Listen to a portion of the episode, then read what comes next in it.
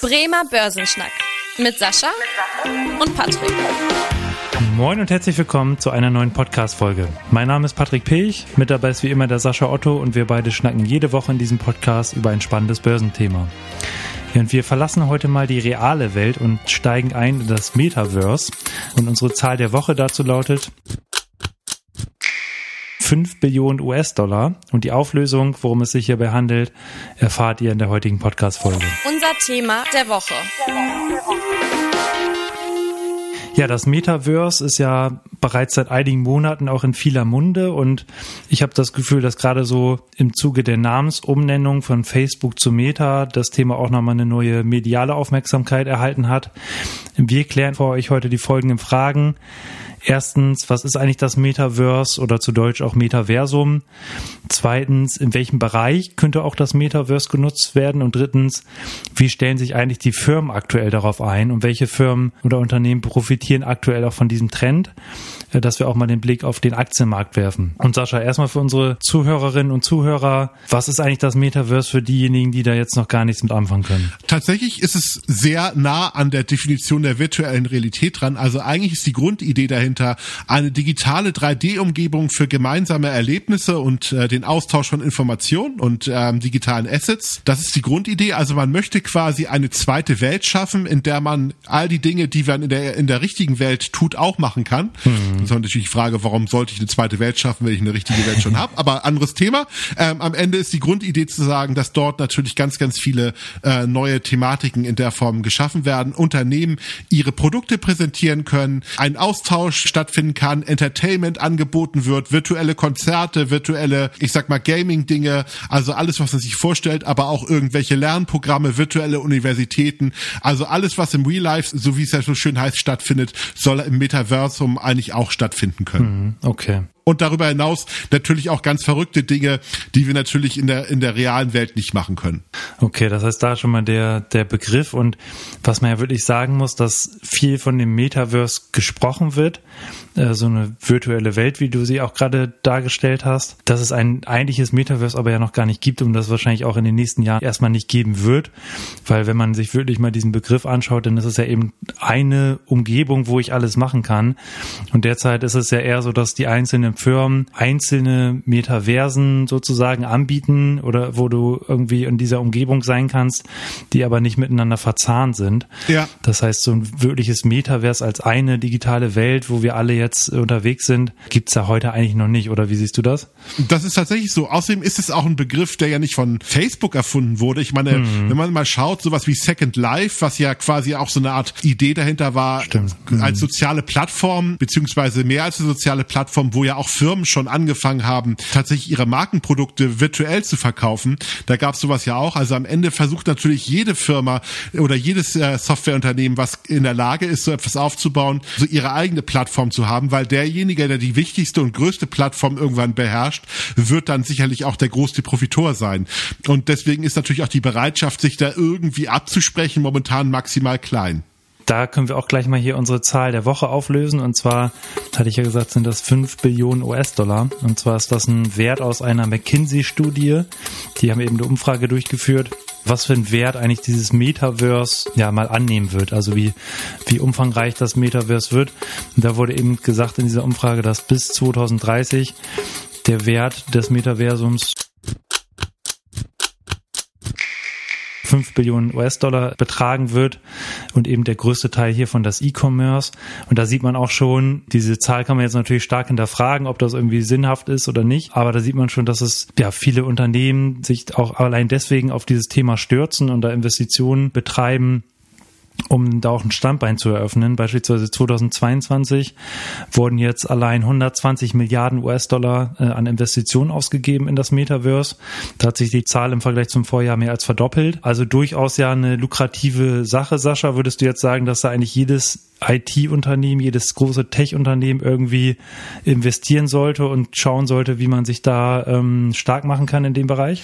Also ich glaube tatsächlich, jedes größere Content-basierte IT-Unternehmen macht irgendetwas in dem Bereich mhm. und hat zumindest eine kleine Abteilung, die sich jetzt überlegt, was könnte man da ein Stück weit machen. Was man tatsächlich noch nicht merkt, ist, dass die Unternehmen jetzt all in gehen und tatsächlich richtig viel Geld in die Hand nehmen, weil das Metaverse ist bis auf Meta, also Facebook selber, tatsächlich bei den meisten Unternehmen eigentlich eher noch ein Nebenthema, als dass jetzt die Hauptstrategie dahinter ist. Und dann auch nochmal zu ein paar Begriffen, weil das äh, fliegt rund um das Thema Metaverse auch immer mal durch die Gegend, einfach, dass ihr da auch aufgeklärt seid. Also man spricht ja immer von der virtuellen Realität, also VR ist da immer der Begriff. Das sehen wir ja beispielsweise auch bei, keine Ahnung, im Gaming-Bereich, bei der Playstation und so weiter, dass der Nutzer dann durch die VR-Brille die digitale Welt sieht. Was aber auch ein Begriff ist in dem Zusammenhang ist AR, also Augmented Reality, wo eben der Nutzer sowohl reale Inhalte als auch digitale Inhalte zugleich sieht. Also da nochmal durchaus eine Abgrenzung und es gibt eben einige Unternehmen, die fokussieren sich auf die virtuelle Realität und einige Unternehmen eben auf die Augmented äh, Reality, also mit verschiedenen Anwendungen. Sascha, ein paar hast du schon gesagt, im Bereich Gaming, im Bereich irgendwie Veranstaltung kann man sich das auch vorstellen. Fallen dir noch weitere Bereiche ein, wo jetzt das Metaverse Einzug bekommen könnte? Ja, sowas wie Weiterbildung, Seminare zum Beispiel ist natürlich ideal dafür, weil man bestimmte Dinge auch dann äh, sicherlich viel interessanter und auch viel lebendiger vermitteln kann, als wenn man einfach dort im klassischen Unisaal sitzt zum Beispiel. Mhm. Ja, bestimmte Erlebnisse, also Konzerte, die jetzt zum Beispiel sehr günstig sind, weil man tatsächlich ja Millionen von Leuten gleichzeitig dazu holen kann und nicht mehr auch beschränkt ist auf die Sitzplätze, die man oder auf die Stehplätze, die man im Konzertsaal hat, irgendwie sowas in der Art. Online-Meetings, ich meine, haben wir ja auch alle schon in der Corona-Zeit festgestellt, dass es ganz gut funktioniert mit den ganzen virtuellen Meetings. Das kann man natürlich auch noch nochmal weiter ausdehnen, wenn man sowas in der Form hat. Also die, die Anwendungsfälle sind auf jeden Fall schon da, was den Bereich betrifft, gar keine Frage. Was ich mir auch gut vorstellen kann, und da gibt es auch erste, schon erste Lösungen sogar im Bereich des Immobiliensektors, also ähm, Architektur oder Bauingenieurswesen, da eben 3D-Modelle äh, zu nutzen und dass eben auch gemeinsame Projektarbeit weltweit möglich ist, unabhängig von Standort. Wenn man dann gemeinsam durch die 3D-Modelle geht und sich die Architektur anschaut, also da gibt es sicherlich viele Anwendungsfälle. Und jetzt der, der spannende Blick, was sicherlich auch hier viele unserer Zuhörerinnen und Zuhörer interessiert. Welche Unternehmen beschäftigen sich eigentlich damit? Welche Unternehmen sind da auch irgendwie führend in den einzelnen Bereichen? Äh, wir haben jetzt ja beispielsweise schon äh, genannt Meta. Äh, da würde ich einfach mal damit einsteigen. Da sieht man ja auch schon, dass der Konzern jetzt eigentlich wirklich die Ausrichtung des Unternehmens eben klar auf dieses Metaverse gerichtet hat und auch in dem Bereich Vorreiter sein will durch Bereitstellung von Plattformen und so weiter. Da gibt es auch Horizon als Plattform, wo jetzt auch die Nutzer mit einem Avatar unterwegs sein können und auch gemeinsam irgendwelche Sachen erleben können. Da sind aktuell rund 200.000 Nutzer. Muss ich sagen, finde ich an der Stelle vielleicht sogar ein bisschen wenig in dem Vergleich, wenn jetzt die Konzernsstrategie darauf ausgerichtet sind und wenn man mal auch schaut, wie viel Nutzer eigentlich Meta jetzt äh, für die anderen Plattformen, Instagram, Facebook und so weiter erreichen konnte. Da ist natürlich die Frage, wie es da weitergeht und man kann es ja auch im Aktienkurs gesehen, dass ja einige Aktionäre in den letzten Jahren nicht ganz so zufrieden waren. Also das wird nochmal spannend zu sehen sein. Und ansonsten auch die Oculus-Brille, die jetzt auf dem Markt ist. Also da kommen sicherlich in den nächsten Jahren auch noch mal einige Produkte aus dem Konzern, die jetzt auf den Markt kommen. Also durchaus ein spannendes Thema und natürlich, wenn man sich mit dem Thema beschäftigen will, eines der Konzerne, die man sich da mal anschauen sollte.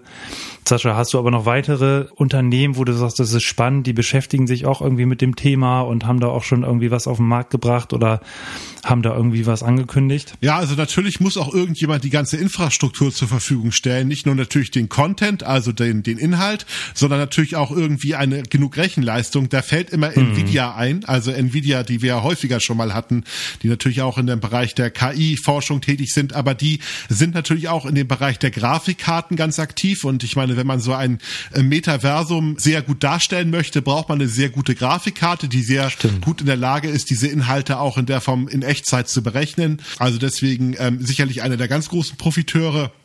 Und auf der Softwareseite jemand wie Autodesk, also quasi ein Softwareentwickler, der Entwicklern die Möglichkeit bietet, halt 3D-Anwendungen in der Form auch zu nutzen, also die tatsächlich sowohl auch im klassischen Bereich des Bauwesens tätig sind, aber zum Beispiel auch ganz massiv jetzt in den Bereich jetzt von diesen virtuellen Welten äh, Tools zur Verfügung stellen, die überhaupt dann auch zu entwickeln. Und dann natürlich die großen beiden, Microsoft und Apple, die natürlich auch das ein oder andere dann anbieten. Microsoft hm. mit der HoloLens, also das ist so eine Augmented Reality Brille, die so ein bisschen Realität und virtuelle Realität vermischt. Also so nach der Idee, ich gehe dann mit der Brille durch die Welt und kann dann Informationen auf meine Brille projiziert bekommen, damit ich dann sehen kann, wie teuer ist ein Produkt woanders oder äh, wie viel Verspätung hat jetzt mein Flug oder meine Bahn oder was weiß ich, solche Informationen dabei. Apple auch in der Situation will auch so ein Mixed Reality Thema in der Form an den Markt bringen. Also alle Firmen spielen da mit, die tatsächlich in dem Bereich auch tätig sind, keine Frage. Also ja, da sehen wir auch schon, dass alle großen Tech-Konzerne schon irgendwie versuchen, sich da ein Standbein zu eröffnen, weil alle das anscheinend schon als interessanten Markt sehen. Also da durchaus Investitionen vorhanden. Ich würde dann auch nochmal ergänzen, ähm, wir haben ja auch schon gesagt, Sony, gerade im Bereich Gaming mit der VR-Brille, die bereits seit einigen Jahren auf dem Markt ist, jetzt mit der zweiten Version sozusagen. Äh, da soll jetzt der Durchbruch gelingen. In den ersten Monaten, hatte ich jetzt so gelesen, waren die Absatzzahlen jetzt noch nicht so ganz befriedigend, aber da durchaus Sony ja auch äh, unterwegs. Ansonsten noch Roblox. Roblox ist eine Plattform eigentlich fürs Gaming, aber auch für gemeinsame Erlebnisse. Also da beispielsweise, wir haben über das Thema Konzerte gesprochen. Da gab es sogar schon erste Konzerte, die da irgendwie in der virtuellen Realität stattgefunden haben. Da gibt's auch eine eigene Währung, wo man dann seinen Avatar irgendwie ausstatten kann mit verschiedenen Gimmicks. Und da gibt's auch wirklich viele Nutzer, muss man sagen. Also mehr als 50 Millionen tägliche Nutzer, die eben auf dieser Plattform unterwegs sind. Ja, viele Konzerne, die da jetzt investieren. Sascha, was hältst du denn so aus deiner persönlichen Meinung davon? Siehst du das jetzt wirklich als die nächste große Sache, ähnlich wie jetzt, keine Ahnung, es äh, umhergeht mit einer, mit der künstlichen Intelligenz im Allgemeinen oder der Blockchain-Technologie? Und wir sehen hier jetzt auch Zahlen von 5 Billionen US-Dollar. Das hört sich ja schon so an, als wenn unsere Welt morgen komplett in der, oder 2030 komplett in der digitalen Welt stattfindet. Ist das äh, auch deine Einschätzung oder wie, wie stehst du dazu? Ich bin eher kritisch, was das Thema betrifft. Also ich glaube, ich bin großer Fan von den ganzen, ich sag mal, Innovationen, die momentan da passieren. Aber ich glaube, dass das Thema virtuelle Realität und das Thema Metaverse tatsächlich jetzt nicht unbedingt äh, so der große Heilsbringer sein wird, den alle propagieren. Ich würde das mal kurz daran festmachen, dass ich davon ausgehe, dass viele Menschen das befremdlich finden, in dieser virtuellen Realität zu sein. Also ich glaube, wenn ich abends nach Hause komme und dort sitze, dann kann ich mir schon vorstellen, dass man viele digitale Dinge macht, sowas wie Netflix oder mhm. wenn auf dem Tablet surfen und so weiter. Aber man ist dann ja immer auch mit seinen Lieben quasi in einen Raum, wenn man das ein Stück weit macht. Wenn ich mir aber so eine virtuelle Reality-Brille aufsetze, dann bin ich vollkommen abgeschottet. Ich glaube, das ist eine größere Hemmschwelle für viele Nutzer, sich vollständig quasi von der Realität dann quasi abzukoppeln. Es gibt sicherlich einige Menschen, die da auch viel Freude dran haben und die das auch nutzen werden. Ich glaube aber, damit diese großen Zahlen, die McKinsey in ihrer Studie ja hochgeworfen hat, auch kaum muss es in der breiten Masse ankommen. Und ich glaube ein Stück weit, dass das schwieriger wird. Und da darf man eine Sache auch nicht vergessen. Jedes Mal, wenn ich mir eine Virtual Reality Brille raufsetze, dann wird mir speiübel. Hm, und äh, es gibt ja schon ja. einige Menschen, denen das ähnlich geht. Also dieses Thema dieser, dass man seekrank wird, wenn man das macht, weil ja quasi der Körper irgendwie irgendetwas äh, wahrnimmt, was aber tatsächlich jetzt virtuell stattfindet, genauso wie wenn ich auf dem Schiff sitze und das schwankt, wird mir genauso übel. Das gibt, geht relativ vielen Nutzern so. Und die Frage ist natürlich, kann man sowas in der Form, wenn es viele Leute betrifft, trotzdem erfolgreich machen, wenn die Leute dadurch seekrank werden, also gefühlt. Also ich glaube, das ist eine Herausforderung und ich glaube tatsächlich, dass das überschätzt wird, was da für Potenzial ist. Und ich glaube tatsächlich, es gibt Anwendungsfälle und ich glaube, wir werden das auch in unserem ähm, Alltagsleben immer mehr integrieren. Aber ich finde es immer noch netter, mich mit Menschen so zu treffen, als in der virtuellen Realität. Ja, ich bin, bin sehr gespannt. Also gibt ja durchaus dann die ein, das ein oder andere Nehmen, wie man jetzt bei Meta sieht, die da wirklich viel drauf setzen und die da total von überzeugt sind. Also mein Gefühl sagt mir auch derzeit eher, dass, dass das jetzt nicht unbedingt das Megathema sein wird in äh, einigen Jahren. Aber ja, äh, wir beobachten das mal und man sieht ja auch, dass da teilweise auch die Staaten wirklich äh, aktiv werden. Also hier in Europa jetzt noch nicht unbedingt, aber wenn wir mal den Blick nach China werfen, dann gibt es ja sogar Aktionspläne, wie man eben äh, solche Sachen, also die virtuelle Realität jetzt in Industriebetrieben, in Anwendungen, in Fabriken einbauen kann oder nutzen kann, um auch die Produktivität zu steigern oder äh, irgendwelche Fitnessanwendungen fördert. Also durchaus ähm, nicht nur Unternehmen, sondern auch Staaten, die da aktiv sind.